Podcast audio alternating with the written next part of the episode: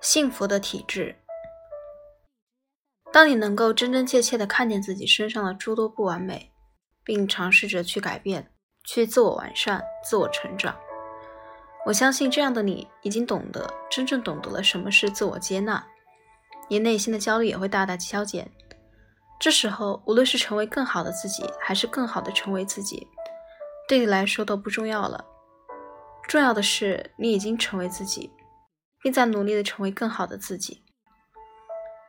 摘自《幸福的体质》，中信出版集团，作者：清音。